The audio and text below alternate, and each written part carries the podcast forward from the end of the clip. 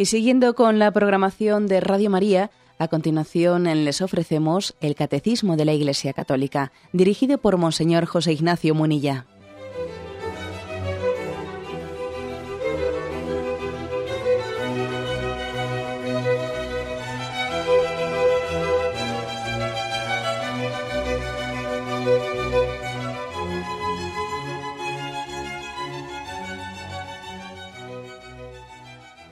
Un cordial saludo a todos los oyentes de Radio María. Un día más, con la gracia del Señor, proseguimos el comentario del Catecismo de nuestra Madre la Iglesia. Habíamos dejado sin concluir la explicación del punto 2616, que tiene como título este apartado Jesús escucha la oración. Y en concreto, leemos desde donde lo habíamos concluido. Dice, la petición apremiante de los ciegos, ten piedad de, ten piedad de nosotros, hijo de David, Mateo 9, 27, o hijo de David, Jesús, ten compasión de mí, Marcos 10, 48, ha sido recogida en la tradición de la oración a Jesús. Jesús, Cristo, Hijo de Dios, Señor, ten piedad de mí, pecador. Bueno, luego seguimos leyendo, pero aquí se nos remite a un pasaje evangélico que es entrañable, el de la curación del ciego Bartimeo. Eh, recordad que estamos eh, en este pasaje buscando algunos, eh, algunos momentos del Evangelio en, el que, en los que queda patente que Jesús escucha nuestra oración, que nuestra palabra, nuestros gestos, nuestra sed, nuestro deseo de Él no, no, caen no caen en, no, caen en el olvido, ¿eh? que encuentran un corazón deseoso de acogerlo, unos oídos atentos, un corazón atento, ¿eh? es el de, el de Jesucristo. Bien, pues este texto es el siguiente, el de Bartimeo. En esto llegaron a Jericó, y más tarde, cuando Jesús salía de allí, acompañado de sus discípulos y de otra mucha gente, un ciego llamado Bartimeo, es decir, hijo de Timeo, estaba sentado junto al camino pidiendo limosna. Al enterarse de que era Jesús de Nazaret quien pasaba, empezó a gritar, Hijo de David, Jesús, ten compasión de mí. Muchos le decían que se callara, pero él gritaba cada vez más, Hijo de David, ten compasión de mí. Entonces Jesús se detuvo y dijo, llamadlo. Llamaron al ciego diciéndole, ten confianza, levántate, él te llama. El ciego, arrojando su capa, dio un salto y se acercó a Jesús. Jesús le preguntó, ¿qué quieres que haga por ti? Contestó el ciego, Maestro, que, que vuelva a ver. Jesús le dijo, puedes irte, tu fe te ha salvado. Al punto recobró la vista y siguió a Jesús por el camino. Bien, este es un, un texto que ha sido emblemático emblemático porque, como dice el catecismo, de la Iglesia, la tradición de la Iglesia ha, extraído una forma de hacer oración. Lo que nosotros llamamos una jaculatoria. Lo que la tradición, ¿eh? la tradición de la Iglesia Oriental, especialmente pues en las, en las espiritualidades del Sinaí, de Siria y del monte Azos, en Grecia, ha llegado a convertirse en la tradición oriental en una, en una oración litánica ¿eh? hacia Jesucristo. Jesús, Cristo, Hijo de Dios, Señor, ten piedad de nosotros pecadores. ¿eh? Vamos a intentar brevemente eh, explicar esto, porque es, una, es toda una conciencia de cómo dirigir nuestra, como mendigos que somos, dirigir nuestra súplica a Jesucristo. Bueno, primero, caer en cuenta que ese Bartimeo nos representa a todos nosotros, porque todos tenemos cegueras, él, tiene, era ciego y ¿quién de nosotros eh, no tiene heridas que necesiten sanación? Heridas de muchos tipos. ¿Eh? Suelo decir yo en bromas, pero aquí, pero vamos, es una, una broma que, es perfectamente reflejable en, nuestra vida real, ¿no? Que aquí el que no es cojo es manco y el que no es sordo y el que no. ¿eh? no hay uno completo. Todos nosotros cargamos con, con heridas interiores. Hay de aquel que sea tan ingenuo para creerse autosuficiente o para hacer una lectura de su vida plenamente triunfadora. Es absurdo. ¿eh? es absurdo. Creo que forma parte, no se trata, ¿no? Malo será, fijaros, yo creo que malo será que alguien también tenga una percepción de su vida victimista, ¿no? Eh, todos los males me tocan a mí y yo soy un desgraciado. No, malo es eso, ¿no? Pero también es malo lo contrario, ¿eh? hacer una visión de nuestra vida ingenuamente eh, pues, autosuficiente y triunfalista. No, lo cierto es que todos tenemos heridas y todos necesitamos sanación. Por eso en ese ciego Bartimeo estamos reflejados cada uno de nosotros, sentado, dice, junto al camino, al borde del camino pidiendo limosna, que es también todo un, signo de, que el hombre está esperando a que pase algo, a que pase alguien que, sane sus heridas. Estamos sentados al borde del camino pidiendo limosna. Todos pedimos limosna. La clave está en, en pedirla en pedir lo que necesitamos, lo que es esencial para nosotros y pedirlo a quien puede dárnoslo.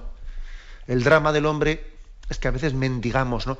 Mendigamos afectividades, mendigamos compensaciones, estamos como intentando compensar nuestras eh, frustraciones, pues las intentamos compensar pues, en tubos de escape, por aquí, por allá, mendigamos, eh, mendigamos equivocadamente. quizás lo que lo que no nos conviene y pidiéndole, pidiéndoselo a quien no puede dárnoslo. Ese es el drama. ¿eh?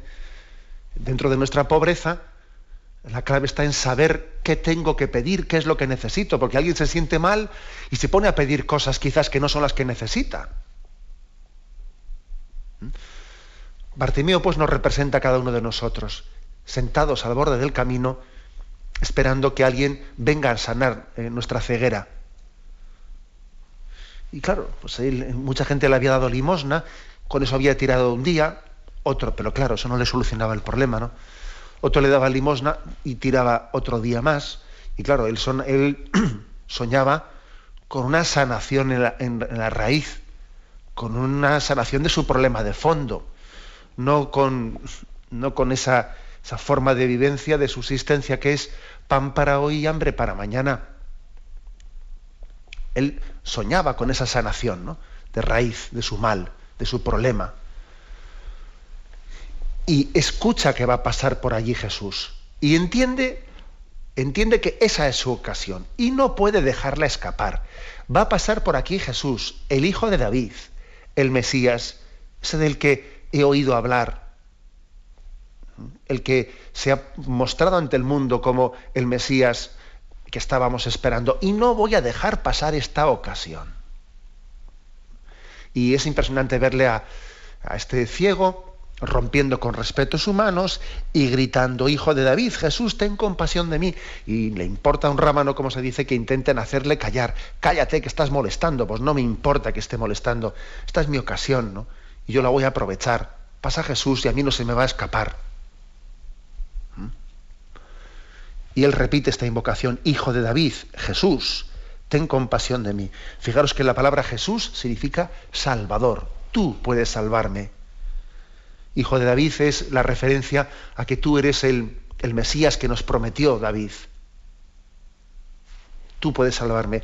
Y la expresión ten compasión de mí, pues fijaros, es decir, compadécete de mí, ponte en mi lugar, que es precisamente lo que vino a hacer Jesucristo. Jesús vino a compadecerse de nosotros, es decir, a cargar sobre sí nuestros padecimientos. Quien llora sin que yo no llore con él, quien ríe sin que yo no ría con él. Jesús que hace suyas, suyas nuestras, nuestras mm, circunstancias y nuestras situaciones, las hace suyas. Ten compasión de mí, compadécete conmigo, compadece conmigo. Bien, esta es la petición ¿eh? clave, clave que, Él nos enseña a hacer, que Bartimeo nos enseña a hacer. Presentarnos delante de Jesús. Y a mí me llama la atención que Jesús le dice, bueno, ¿qué quieres que haga por ti? Bartimeo podría decir, pero hombre, estás de broma. Pero hombre, ¿no ves que estoy ciego?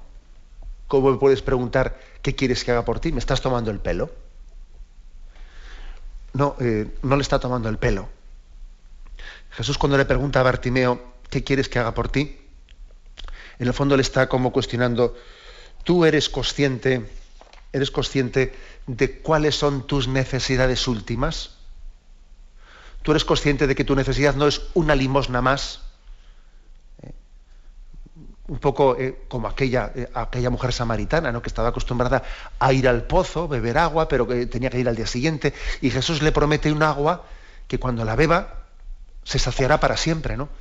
Entonces Jesús no viene al ciego Bartimeo a darle otra limosna más para tirar otro día más, sino viene a darle la luz, la luz de su vida, la sanación de su ceguera, la luz de la fe, viene a darle un sentido a su vida. Quiero decir con esto que cuando le pedimos a Jesús, a Jesús hay que pedirle la sanación integral de nuestra vida. A Jesús no se le puede pedir un parche. Uno no se puede eh, presentar delante de Jesús. Sería absurdo, sería ridículo, sería desperdiciar la ocasión de la vida, ¿no? Sería absurdo que, que Bartimeo le hubiese dicho a Jesús, oye, ¿me das otra limosna más? No, otra limosna más, para eso no se le pide a Jesús una limosna más, ¿no? A Jesús, el Salvador, el Hijo de Dios, le pido la sanación integral de mi vida la sanación de mi ceguera. Y a esto se refiere ¿no? esta, esta invocación litánica. Por eso dice, dice aquí el catecismo, sanando enfermedades o perdonando pecados, Jesús siempre responde a la plegaria del que le suplica con fe, ve en paz, tu fe te ha salvado. Esto es muy importante, que nos demos cuenta que a Jesús se lo pedimos todo y íntegramente no solamente la sanación de las enfermedades, también la sanación de los pecados. ¿Qué es más? ¿Qué es más? ¿Decirle a este hombre tus pecados están perdonados? ¿O decirle levántate, coge tu camilla y echa a andar? Quizás nosotros nos, presentamos delante de Jesús y decimos, no, yo no venía, yo no venía a que me perdonases los pecados, yo venía exclusivamente a que me curases eh, mi parálisis.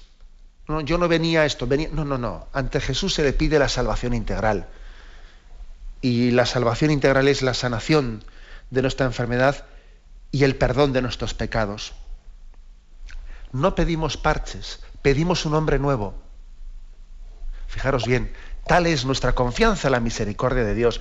No pedimos parches, a Dios no le pedimos parches, le pedimos un hombre nuevo.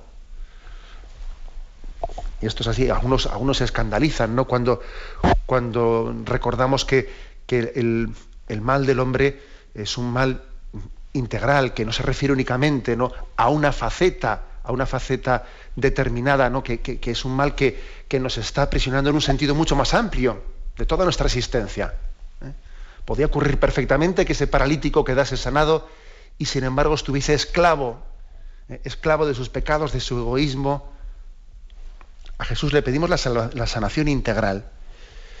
Bien, y entonces, ¿qué es lo que nos, quiere decir el, catecismo aquí? Que, hagamos nuestra, nuestra oración litánica, que la hagamos nuestra. Jesús, Cristo, Hijo de Dios, Señor, ten piedad de mí, pecador.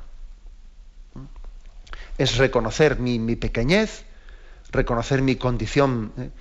mi condición totalmente necesitada de salvación, y luego recordar bueno, pues todos los, atributos, todos los, eh, los, títulos mesiánicos y salvíficos que, que le atribuimos a Jesucristo.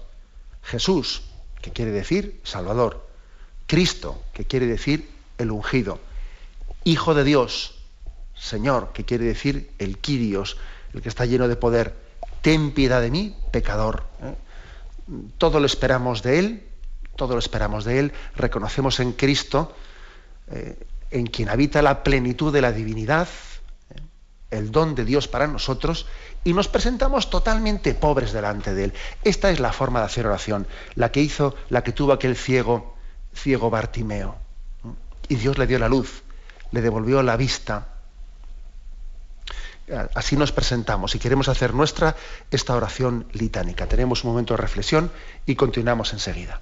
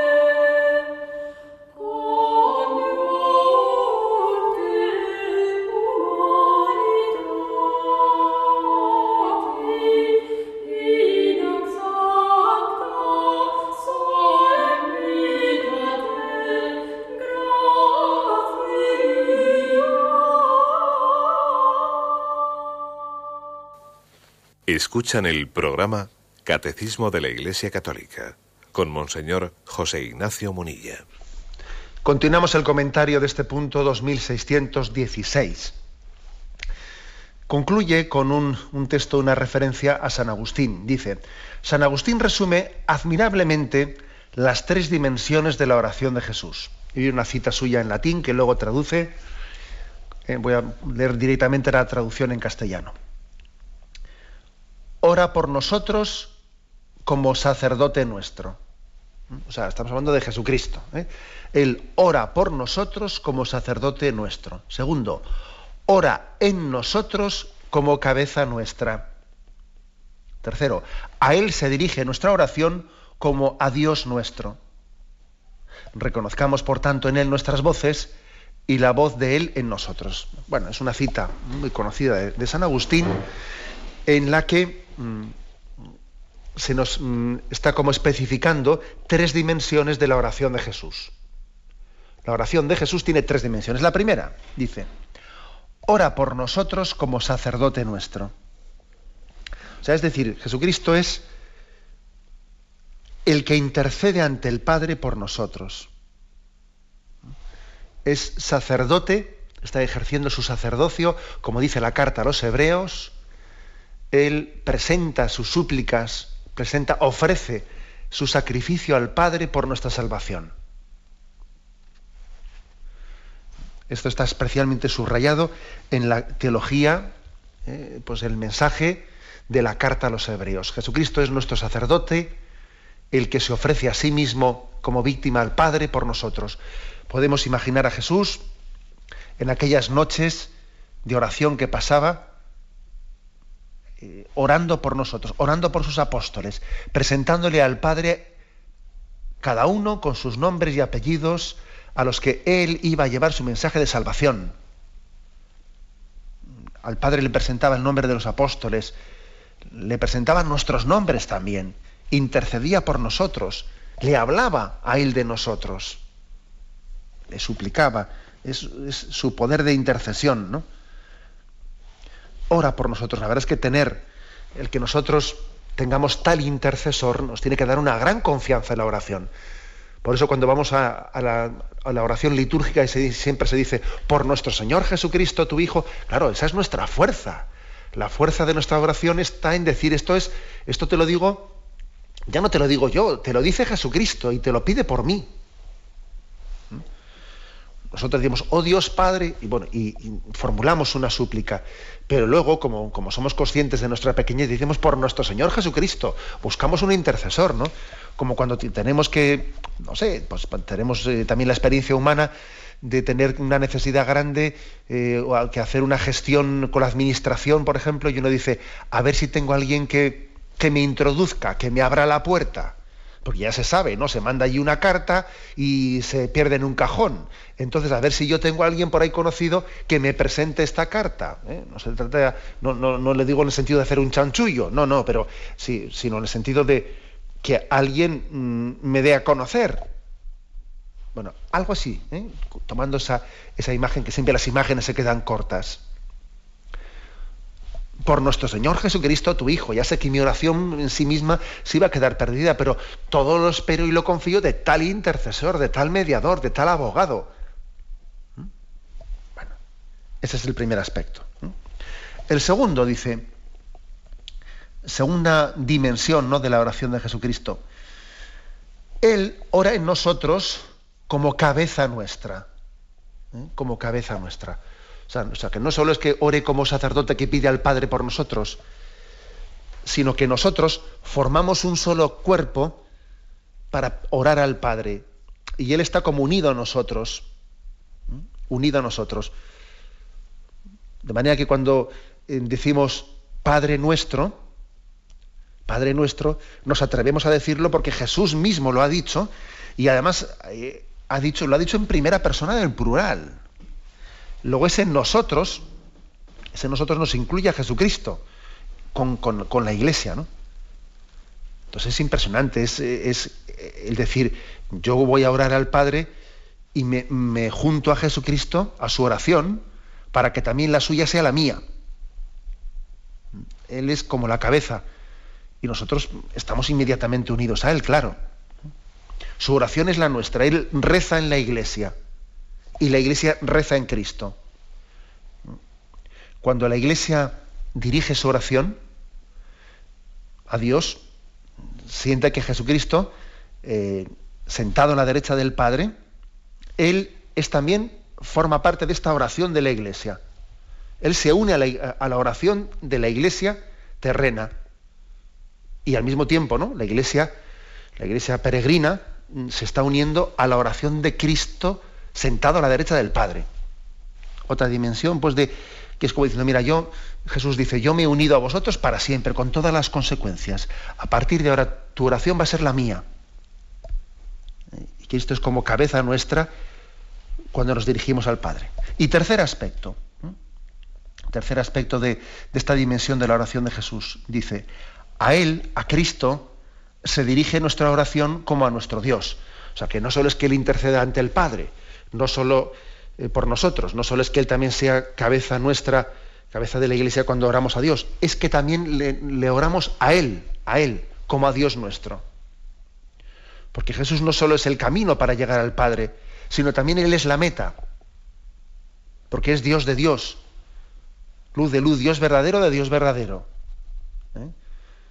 ¿Eh? Luego en él encontramos esas dos dimensiones, la de ser camino para llegar al Padre y él también es la meta misma, es la meta. ¿eh?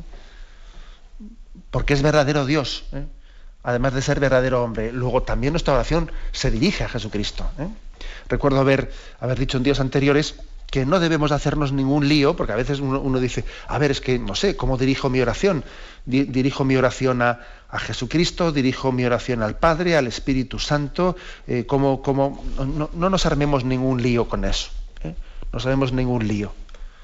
Lo que sí que es importante es seguir enriqueciendo nuestra oración y no dirigirla de una manera, digamos, casi anónima o impersonal a Dios, sino dirigirla a las personas divinas, al Padre, al Hijo, al Espíritu Santo. Por supuesto que también ¿eh?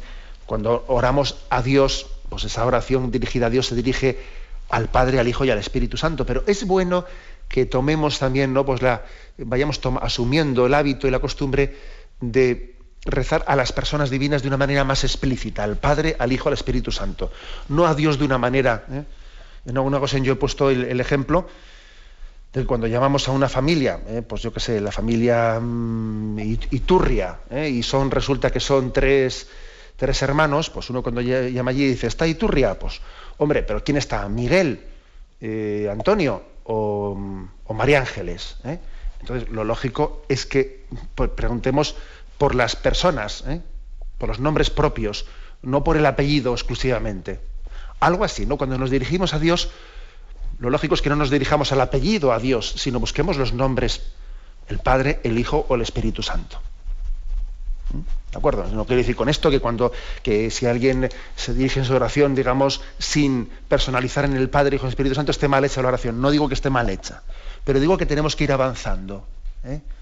Y ir entendiendo también pues que, que la oración mm, el Padre, el Hijo y el Espíritu Santo, los tres, las tres personas, son la meta de nuestra oración, pero al mismo tiempo vamos descubriendo que Cristo es, es nuestra cabeza que nos, que nos enseña a introducirnos en el Padre, es nuestro intercesor, además de ser también la meta de nuestra propia oración, y que el Espíritu Santo es maestro de oración dentro de nosotros. Bien, y concluye esta cita de San Agustín diciendo, reconozcamos por tanto en Él, en Cristo, nuestras voces y la voz de Él en nosotros. ¿eh? Dice San Agustín, vamos a ver, tenemos que aprender a reconocer en Cristo nuestra oración. Eso que yo quiero decirle a Dios, Jesús se lo está diciendo. Eso que yo no sé decir bien, que mi, oración es eh, superficial, Cristo está dirigiendo la oración perfecta al Padre. Por eso cuando vamos, asistimos a la Santa Misa, que eso es la Eucaristía, es la oración perfecta, la que Cristo dirige al Padre. Y yo asisto a la Santa Misa uniéndome a ella. Jesús, como yo no sé rezar, como mi oración es muy imperfecta, vengo a unirme a esta oración que tú diriges al Padre. Es una dimensión, ¿no? según dice aquí San Agustín. reconocemos en Cristo nuestras voces. Eh, la voz de todos los sufrientes, la voz de todos eh, aquellos que no son escuchados, las voces de los más inocentes que no salen en los medios de comunicación, las voces que pasan desapercibidas, ¿no? Sin embargo, esas voces están presentes en la oración que Cristo dirige al Padre. Esta es una, esto es muy de tener en cuenta. ¿eh? Hay muchas voces que no son escuchadas en este mundo, pero que Jesús hace como de amplificador, de altavoz, y Él las dirige al Padre. Aquí no les escucha nadie, pero Jesús está como amplificando esa voz de los de, los de sin voz y se la dirige al Padre. ¿eh? En Él están nuestras voces. Y también reconocemos la voz de Él en nosotros. Cuando nosotros rezamos, Jesús está rezando en nosotros. ¿Mm? Y se identifica con nuestra oración. Cuando nosotros suplicamos con, fe, con humildad, ¿eh? con humildad, Jesús está rezando en nosotros. Si Él dice, porque tú tenías, cuando, cuando tú tenías hambre, yo estaba teniendo hambre en ti, si dice Jesús, aquel que está, estaba abandonado, Jesús estaba en él, aquel que estaba orando, Jesús estaba orando en él también. ¿eh? Hay pues una identificación con nosotros de Jesús en la oración. Repito, por lo tanto, la frase de San Agustín. Reconocemos en Cristo nuestras voces ¿eh? y reconocemos a Cristo en nuestras voces también. ¿eh? En nuestra oración Cristo está presente al mismo tiempo que nuestras súplicas, nuestros deseos son, están presentes en la oración que Cristo dirige al Padre. Bien, tenemos un momento de reflexión y continuaremos enseguida.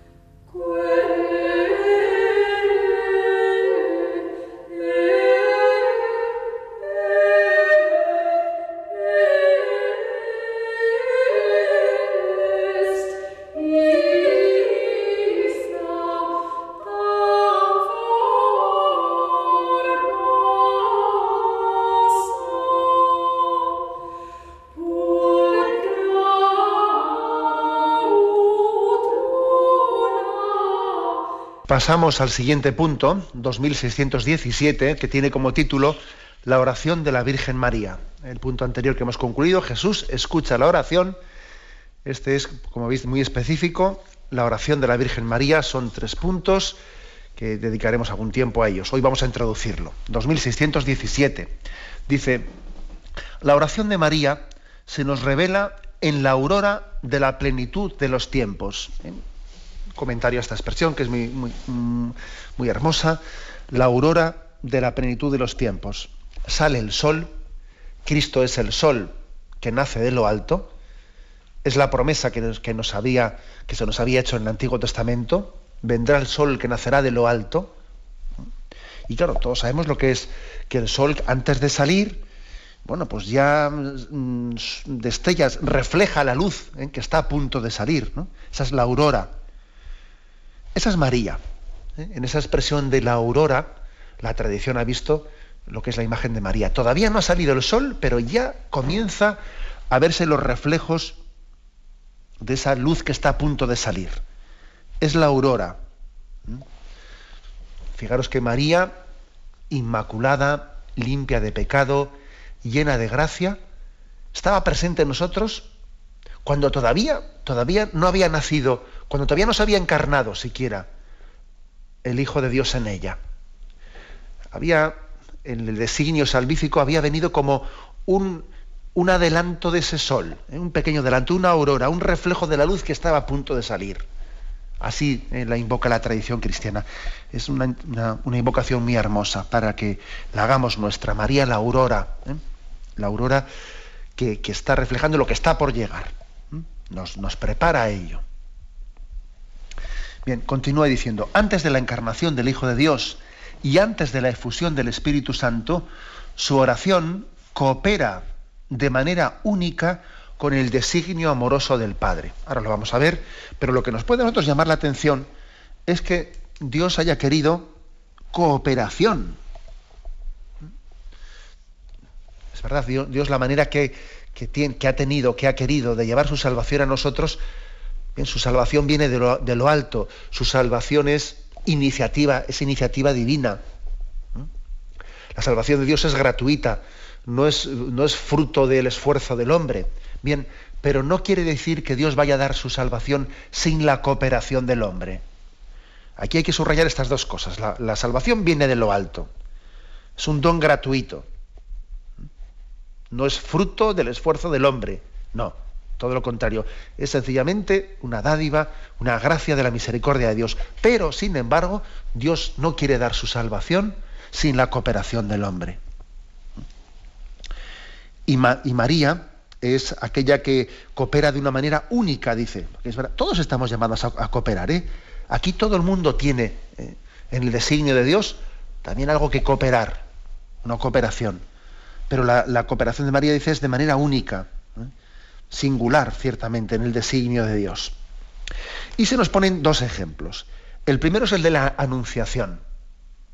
El momento de la anunciación de la encarnación, un momento clave, como os podéis imaginar, no es que María en ese momento comenzase a cooperar con Dios. Si, si María respondió al ángel como le respondió, he aquí la esclava del Señor, hágase en mí según tu palabra, eso, eso María no lo improvisó en ese momento, sino que había sido una actitud en su vida desde, desde el principio, desde el primer momento. ¿Mm? No sabemos qué edad tendría María en este momento de la, de la anunciación. Posiblemente sería una madre muy joven, como en aquel tiempo eh, eran las madres. Pues pues María, pues tú vete a saber, podría tener 15 años o ¿eh? no lo sabemos, ¿no? Pero sin duda alguna los años anteriores de su vida, ella habría vivido en otras, en otros, en otras situaciones la misma actitud de plena apertura y confianza. He aquí la esclava del Señor, hágase mí según tu palabra. Entonces, esa cooperación de María, sobre todo, consiste, en primer lugar, en no estorbar a Dios no poner resistencias a los planes de Dios. La cooperación con Dios primero es en este sentido pasivo, no estorbar, ser arcilla dócil, para que el alfarero haga en nosotros lo que tiene que hacer. Esto es, importante. La primera cooperación es esta. ¿eh? En este sentido, tener apertura a Dios y hay, ese famoso, hay un libro escrito sobre Santa Maravillas de Jesús que tiene como título Si tú le dejas, si tú le dejas, verás cómo Él hará su obra de salvación. Pero es que a veces no le dejamos a Dios. Es que a veces tenemos ideas preconcebidas que, claro, como partimos de ellas, ya estamos nosotros estorbando. Estorbando, ¿no? Es como cuando a un niño, ¿no? Pues eh, hay que enseñarle a pintar y entonces alguien le, agarra, le agarra su mano y, dice, mira, déjame, no, tú, no agarres, tú no pretendas llevar el bolígrafo por tu cuenta, deja que, que, yo te lleve de la mano y lo importante es que el niño para aprender a pintar es que él no, no, estorbe, o sea, que, que, deje llevar su mano. ¿eh? Bueno, algo así. ¿eh? Si tú le dejas, verás que bien lo hará. La primera dimensión de la cooperación con Dios es la docilidad. ¿eh? La docilidad. Lo cual supone pues mm, purificarse de ideas previas, ideas preconcebidas, etcétera, etcétera. Y dejarle a Dios tomar la iniciativa de nuestra vida. Dejarle a Dios tomar esa iniciativa. ¿no? Ahora bien, tampoco entendemos la cooperación de María en un sentido meramente pasivo, ¿no? También ella tendría sus, sus dones, sus talentos, sus cualidades que tendría que poner, que puso de hecho, ¿no? Eh, a disposición del Señor. O sea, que la cooperación con Dios no es aquí me quedo con los brazos cruzados dejando que Dios haga en mí. No, no. Dios te ha dado unos talentos, Dios te ha dado unas capacidades y tú tienes que ponerlas, ¿no? En vez de enterrarlas o que te den miedo no, utilizarlas bien y tenerlas ahí guardadas en una esquinita, no, no. Esos talentos que Dios te ha dado tienes que ponerlos a producir. Esto es una lección, ¿eh? esta cooperación de María es una lección para nosotros. En el sentido pasivo, y en el sentido también activo. En ambos sentidos tenemos que entender qué tipo de cooperación espera Dios de nosotros como la que tuvo María. Segunda cooperación. Dice, la primera ha dicho, en la anunciación para la concepción de Jesucristo. ¿eh? Como he dicho, he aquí la esclava del Señor, hágase en mí según tu palabra. O sea, la primera cooperación es pronunciar el hágase. Hágase. Porque si yo no pronuncio el hágase, ¿eh? no, termino de dejarle a Dios hacer su, su, obra. Me habéis escuchado en este programa en alguna ocasión que el problema que tenemos es que nosotros en vez de decir hágase, solemos decir hágame. Hágame, se haga lo mío, mi plan y como yo lo tengo pensado y, y claro, así no se coopera con Dios. Hay que decir hágase, no hágame. Bien. En segundo lugar, en segundo lugar es el episodio de Pentecostés. También aquí María tuvo una colaboración muy especial que tampoco fue improvisada de ese momento, sino que sin duda alguna en Pentecostés ella hizo lo que había hecho, lo que había ido haciendo a lo largo de toda su vida. En Pentecostés, para la formación de la Iglesia, cuerpo de Cristo, María tuvo una intervención muy especial. En primer lugar, ella lo cuenta aquí en Hechos 1.14, ella estaba allí, estaba presente en medio de ese colegio apostólico, de esos doce. Ya había sido suplida eh, la, ausencia de Judas por Matías, había sido suplida, ya estaban los doce de nuevo, y mm, María, en primer lugar, lo que hizo fue convocar a los doce. ¿eh? Yo estoy ya también ahora, ahora mm, imaginándolo, ¿no? porque ciertamente los evangelios, hechos de los apóstoles, no nos dan, ¿eh? no nos dan esa, esa, noticia detallada, pero el hecho de que estuviese María allí no es muy difícil pensar que también sabían cómo ellos se habían reunido en torno a María, ¿eh? que María había sido, eh, había ejercido de la divina pastora reuniendo, reuniendo a ese rebaño de los doce apóstoles. No es fácil unir a los hijos. ¿eh? Y bien sabemos que cuando falta una madre, cuesta mucho más unir a los hijos. Cuando falta la madre, fallece la madre, esa convocatoria que habían tenido pues, los domingos por la tarde o de vez en cuando todos los hijos a, casa de la madre o juntarnos con ella es mucho más difícil. Bien, María realiza ese milagro de convocación de los doce. Los doce debían de estar unidos para recibir al Espíritu Santo. Es verdad que Dios también podía haber hecho que que cada uno de los doce estuviese en una esquina, en una punta distinta y que el Espíritu hubiese ido... Sí, a Dios le hubiese costado lo mismo, pero no, era ese el designio de Dios.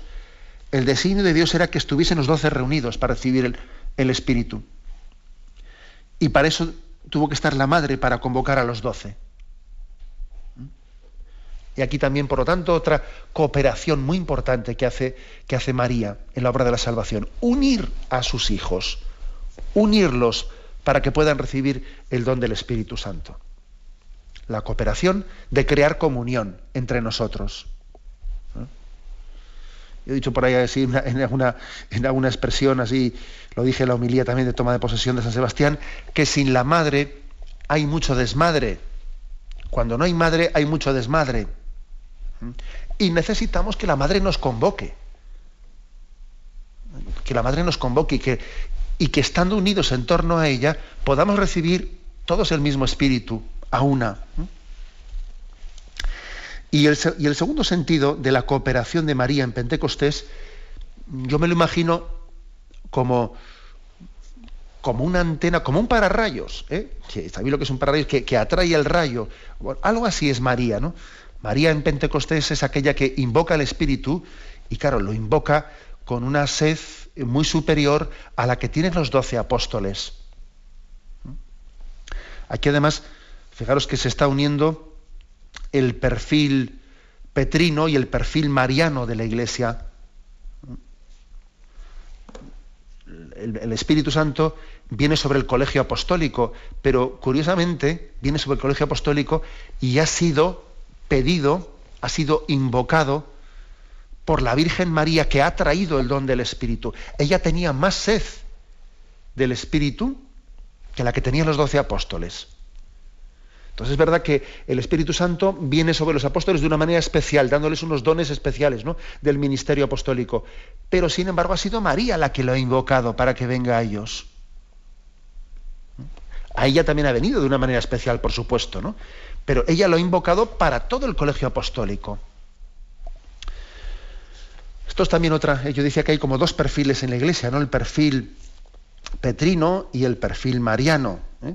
María, María no, ha recibido ¿eh? Eh, ese ministerio apostólico que han recibido los doce apóstoles, pero no quiere decir que su espiritualidad, su vida esté como desconectada de los apóstoles, es madre de los apóstoles. Y es intercesora ante Dios para que reciba la Iglesia el Espíritu Santo. Fijaros si no hay colaboración aquí, es una colaboración impresionante la que realiza la Virgen María en la historia de la salvación muy digna de, admirar y también de imitar. ¿eh? no, se trata únicamente de ver, de ver en María eh, un ejemplo hermoso, no, no, hermoso y además un acicate en nuestra vida. Acicate para que nosotros también seamos mm, pues, arcilla dócil, ¿eh? para que no estorbemos a Dios, para que digamos también el hágase y dejemos hacer a Dios, no le pongamos obstáculos, no estorbarle a Dios, no estorbarle a Dios. Yo algunas veces cuando, cuando me, han, preguntado, bueno, ¿y cuál es el objetivo principal de, un obispo? Digo, bueno, en primer lugar, no estorbarle al Señor, ¿eh? las cosas que Él sugiera y que Él quiere haciendo en su iglesia, no, ser estorbo. Y en segundo lugar, en sentido ya no únicamente pasivo, sino activo, pues poniendo nuestras cualidades al servicio del Señor. Y luego, este otro aspecto de Pentecostés que he querido señalar, que también nosotros cooperemos con Dios creando unión entre nosotros, uniendo a la familia de los creyentes, no siendo, eh, arrancando esa tendencia que tenemos en nosotros siempre a sembrar disensión, división, críticas, venga, eh, que eso es muy, es muy propio ¿no? del espíritu Satanás, siempre sembrar divisiones. María está convocando a todos. Lo propio de María es sumar, no es restar. No es restar, ¿no? Sin embargo, nosotros los pecadores siempre estamos eh, bueno, enfrentándonos unos a otros, siempre estamos cuando, cuando explicamos una situación, siempre tiene que haber, que ser frente a alguien, contra otro, ¿eh? contra otro. Si no, parece que no nos entendemos a nosotros mismos. Nos tenemos que entender eh, teniendo siempre un enemigo enfrente. Pero qué tristeza, qué tristeza, ¿no? Para afirmar lo mío, siempre tengo que afirmarlo frente a otro. Sin embargo, la gran cooperación de María es la unión de la Iglesia, la unión de todos sus hijos. Y así vino el Espíritu Santo a ella. Y uno de los motivos por los que el Espíritu Santo hoy en día y en nuestra situación concreta no viene con más fuerza, sin duda alguna, es porque falta la unión y la convocación en torno a la madre, no nos dejamos, no nos dejamos convocar por ella y por eso el Espíritu Santo no se infunde ¿eh? en toda la profusión que está deseando hacer. Bien, continuaremos con este punto sobre cómo es la oración de la Virgen María. Ahora lo dejamos aquí y damos paso a la intervención de los oyentes. Podéis llamar para formular vuestras preguntas al teléfono 917 107 700. 917 107 700.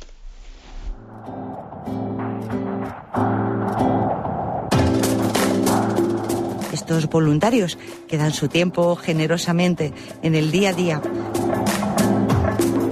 cordial saludo a todos los oyentes de Radio María.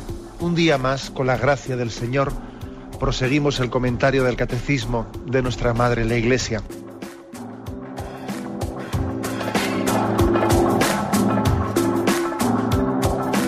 Porque le has quitado la única manera de protesta que tiene. O sea que cuando hay un dolor fuerte no hay que tomar analgésicos, hay que ir directamente al médico. No, sí, hay que bien, pero, pero no analgésicos fuertes para que se cometa el error de bloquear la defensa y no poder llegar al diagnóstico. Bien, bien. ¿Le gustaría tener sus programas favoritos de Radio María para escuchar en cualquier momento? Llame y pídanos el programa que más le interesa en cualquiera de sus emisiones. Recogeremos su petición y sus datos completos para hacer el envío. Solo necesita un lector de CD o DVD que admita el formato de compresión MP3. Llame al 917-107-700 y atenderemos su petición encantados. Tome nota. 917-107-700. Radio María, más cerca de usted.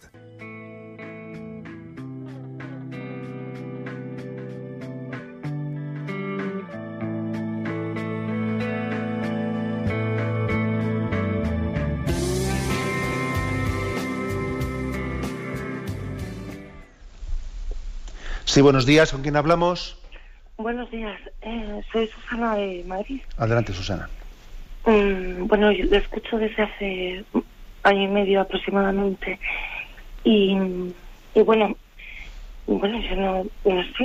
Eh, eh, yo la verdad es cuando rezo con Dios, pues me emociona mucho. Sobre las Eucaristías, pues me pongo a llorar, a llorar, pero que no paro de llorar. Y yo soy madre soltera, tengo un hijo de 15 años y, tengo una cruz, que es una enfermedad, pues un trastorno de la personalidad. Y estoy en una comunidad cristiana y, he sido el felpudo de todos mis hermanos. Durante mucho, llevamos cinco años y he sido su felpudo durante mucho tiempo. yo no tengo la custodia de mi hijo y y bueno, pues las, las aguas han calmado un poco, se han calmado bastante la comunidad, pero yo rezo por ellos. Mm, y pero aún así, pues tengo mucha tristeza porque es una decepción muy grande la que tengo con ellos y nada más. Bueno, pues muchísimas gracias por compartir también su, eh, su cruz y su vida y su, y su experiencia con nosotros.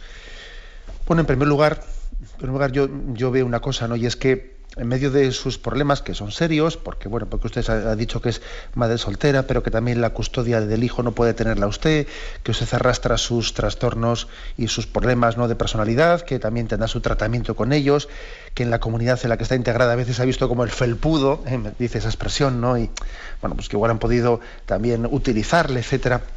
Bueno, yo creo yo creo que a mí, en medio de toda, esta, situación, yo le doy gracias a Dios porque usted, cuando va a su oración y a su Eucaristía, tenga ese don de lágrimas. Le doy gracias a Dios por ello. ¿eh?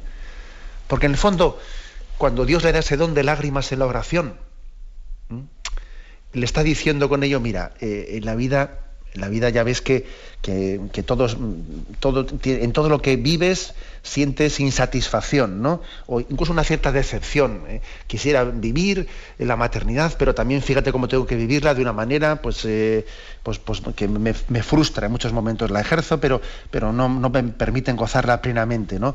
Me gustaría tener una salud y un dominio de mí mismo más perfecto, pero sin embargo no, no, no, soy, no tengo tampoco ese don. Me gustaría tener una relación con los miembros de la comunidad mucho mejor, pero también ha sido bastante tormentosa, etcétera. Mire, pero sin embargo, dichosos, te dice Jesús, dichosos los que no se decepcionen de mí. Dichosos los que no se decepcionen de mí. Mm, a pesar de todas esas frustraciones, a pesar de todos esos sí pero no, eh, Jesús te quiere incondicionalmente, Jesús te quiere, te espera y en Él no vas a ser decepcionada. ¿eh? Por eso ese don de lágrimas, cuando estás, o cuando está, perdón, que aquí estoy mezclando yo el tú y el usted y me armo un lío, ese don de lágrimas cuando estás hablando ante Jesús, me parece que es un, regalo de Dios. ¿eh? Es un regalo de Dios el que, el que digas, mira, pues en Dios, en Jesús, tengo la plenitud que en esta vida no encuentro. En esta vida todos los dones están unidos con, frustraciones. Son dones y que me dejan insatisfechos, ¿no? Pero en Jesús tengo la plenitud. Ese don de lágrimas que estás recibiendo la oración, pues es un, es un, un adelanto de la plenitud del cielo. Es un consuelo, el consuelo del Espíritu que nos dice que esa incapacidad que tiene esta vida de darnos la felicidad plena, Dios la va a colmar. Dichosos los que lloran, porque ellos serán consolados. ¿eh? Y en esas lágrimas que tienes en tu oración, yo creo que también estás recibiendo la consolación de Dios. ¿eh? Rezamos por ti y adelante. Damos paso a un siguiente oyente. Buenos días. Eh, buenos días, monseñor. Sí, le escuchamos. Eh, la primera vez que llamo y estoy un poquito emocionada. Bueno, adelante. bueno, mire usted. Lo que me ha dicho esta señora también he escuchado. a mí me pasa prácticamente igual. Y más cuando voy a misa y recibo al Señor, pues noto como una una sensación que creo que está el Señor a, mí. Perdone, pero es que me emociono. Eh, también quisiera decirle que que yo no, no estoy confirmada, o sea que a veces le pido al Señor que, que me dé su espíritu, pero claro, al no estar confirmada yo no sé cómo ¿cómo lo puedo recibir? Entonces, como el Señor es tan grande, digo, tú eres grande y tú eres, tú eres todo. Entonces, bueno, también le quisiera decir que tuve unos sueños bastante especial. Bueno, no, no quisiera comentarlo aquí porque necesitaría bastante tiempo. Y, yo creo que es un, un don o una gracia que el Señor me ha dado, pero no sé a quién comentar. Solamente eso, Monseñor. De acuerdo. Bien, algunos breves consejos, ¿no? Con respecto un poco a la interpretación de sueños, etcétera, seamos en eso siempre muy prudentes, ¿eh? mm, seamos en eso muy prudentes, porque bueno, no voy a decir la Sagrada Escritura, también aparece como el Señor se manifestaba en sueños en algún, ¿eh? en la historia de la salvación, a José, etcétera, pero bueno, mm, eso siempre es algo excepcional. ¿eh? Yo creo que tenemos que ser muy prudentes en la interpretación de los sueños y en cualquier caso, pues tener siempre algún acompañante espiritual, un director espiritual a la hora de, hacerlo. ¿eh? No, creo que, sea bueno, prudente que uno por su cuenta haga toda una interpretación. ¿eh? Este sueño Dios ha querido decirme este, el otro. No, ¿eh? es mejor ser prudente. Con respecto a lo que dice de la confirmación, yo creo que hoy en día las diócesis, cada vez, cada vez más, en todas ellas, va habiendo también algunas celebraciones del sacramento, del sacramento de la confirmación para personas adultas. Generalmente se hace en torno al día de Pentecostés. Pregunte usted en el obispado. ¿Eh? de su diócesis, porque seguro que va a encontrar que hay más de una celebración de confirmación para personas adultas. ¿eh? Y repito lo que le he dicho al oyente anterior, ¿eh? que esa emoción que usted siente en el momento de recibir la, la, Sagrada Comunión, pues es un don de Dios. Es como pregustar el gozo eterno de la presencia de Dios. Es que nunca el cielo está más cerca de nosotros que cuando comulgamos. La comunión es, es, las arras del cielo. Entonces, claro, es que lo, eh, yo pienso que, lo que nos tendría que preocupar es comulgar con rutina. Comulgar con rutina, no, el cuerpo de Cristo, amén. Venga, y voy a mi, a mi banco y sigo pensando en mis cosas. Madre mía, madre mía, eso no puede ser, ¿no? La comunión es, es, el adelanto del cielo, son las arras del cielo y tenemos que conmovernos cuando comulgamos. Estamos pasando a una siguiente llamada. Buenos días, ¿con quién hablamos? Hola, buenos días, padre. Soy Gemma de Alcobendas. Adelante, le escuchamos. Mire, me viene fenomenal las dos preguntas anteriores porque la mía no pudo entrar ayer, pero a la hora de recibir al Señor en la comunión, la, postura litúrgica correcta, ¿cuál es? Porque dependiendo de dónde estés, parece que arrodillarse ante el Señor es un, no sé, parece que está pasado de moda o no lo sé. Yo sinceramente pienso cuando le tienes dentro, arrodillarte ante tu creador es que es lo menos que puedes hacer. Pero quisiera saber si, estoy equivocada. Mm. De acuerdo. Gracias. Bien, en la, postura litúrgica eh, para después de la comunión, después de que uno ha comulgado, no es la de arrodillarse. ¿eh? Eh, vamos a ver, ¿por qué? Porque estamos hablando de que es una, en primer lugar, uno uno tiene al Señor dentro de sí. ¿eh? Con lo cual, cuando uno se arrodilla, eh, se arrodilla delante del sagrario. Entonces te arrodillas delante del Señor. Por ejemplo, se arrodilla en la consagración. En la consagración sí nos arrodillamos porque está Cristo presente ante él. Pero en el momento de que hemos comulgado, mm, está el Señor dentro de nosotros. Luego, luego el arrodillarse, que es delante de él, en este caso no tiene ese sentido. ¿eh? La postura litúrgica, pues, de, mm, que tenemos después de haber comulgado no es la de ir a nuestro banco y arrodillarnos, sino la de continuar cantando y sentarnos en el banco. ¿De acuerdo? Eso digamos que así está preceptuado eh, en, en, las normas litúrgicas. ¿eh? Habéis escuchado muchas veces a mí decir que, no debemos de perder ¿no? el sentido del arrodillarnos, porque cuando se pierde, yo creo que también eso está afectando a nuestra, a nuestra mm, fe en la presencia real de Cristo en la Eucaristía. ¿eh? Pero no es este el momento de arrodillarse, el de después de haber comulgado, ¿eh? según está perceptuado. Bien, aunque sea muy brevemente, damos paso a una última llamada. Buenos días. Buenos días, monseñor. Voy a ser muy breve. Eh, con esto de la oración, yo soy el peregrino ruso escúchame Señor, ten piedad de mí que soy un pecador, haciendo un diálogo laudes, encontré en la oración, Señor, concédeme lo que necesito y, lo y, no lo que yo te pido, y, lo estoy notando en experiencia, que estoy recibiendo cosas que yo pedía y a lo mejor necesarias. ¿Puede ser una oración? Porque con ustedes, con Rey María, muchas veces lo noto. E, e, eso que después de los laudes, después de los salmos, me, decía, Señor, concédeme lo que necesito y no lo que te pido. Mm.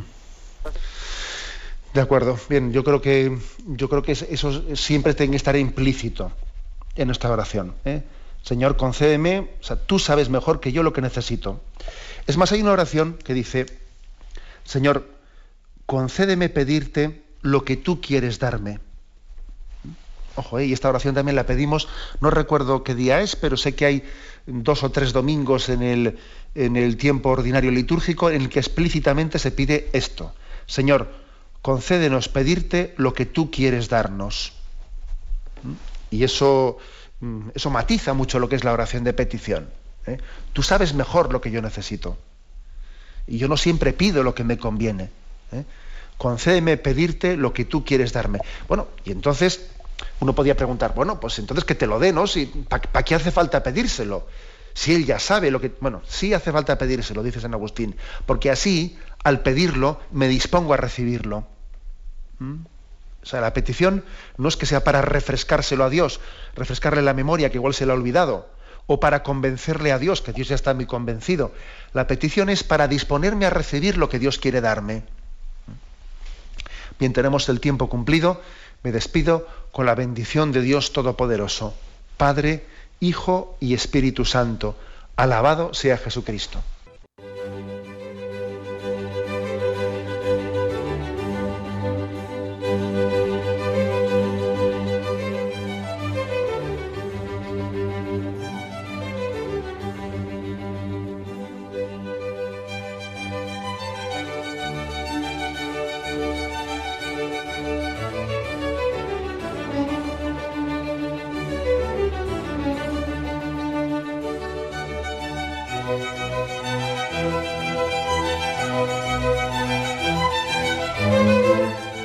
Han podido escuchar en Radio María el Catecismo de la Iglesia Católica, dirigido por Monseñor José Ignacio Munilla.